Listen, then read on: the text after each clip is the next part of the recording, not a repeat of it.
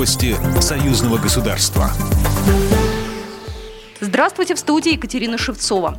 Российское руководство не вмешивается в ситуацию в Беларуси, где проходят акции протеста после выборов главы государства. В Москве считают, что другим государствам также не следует вмешиваться во внутренние дела. Об этом заявил пресс-секретарь президента России Дмитрий Песков. При этом он уточнил, что в Кремле следят за событиями в Беларуси. По его словам, взаимосвязанность и взаимозависимость экономик двух стран находится на высочайшем уровне.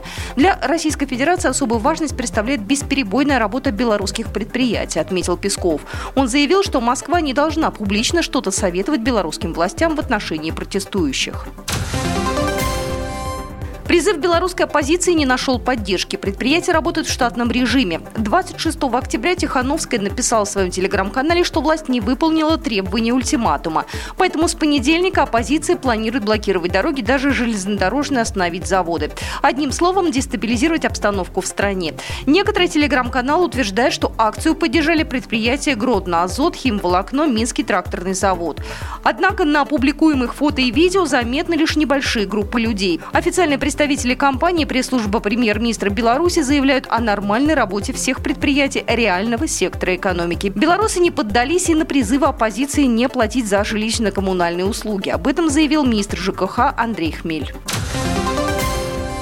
Депутаты, члены комиссии парламентского собрания по безопасности, обороне и борьбе с преступностью оценили реализацию тех направлений развития союзного государства, которые координируют деятельность Министерств ведомств Беларуси и России в сфере миграционной политики, военного сотрудничества, защиты информационных ресурсов, обеспечения общественной безопасности.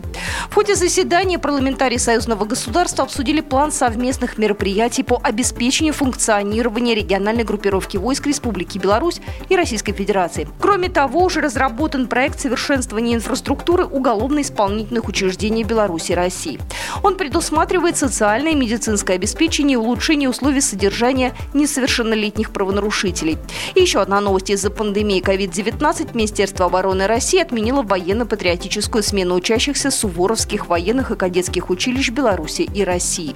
Выделенные средства на ее проведение в 2020 году вернут в бюджет союзного государства. Подготовка к смене 2021 года пройдет в плановом порядке. Программа произведена по заказу телерадиовещательной организации Союзного государства. По вопросу размещения рекламы на телеканале «Белрос» звоните по телефону в России 495 637 6522. В Беларуси плюс 375 44 759 37 76. Новости Союзного государства.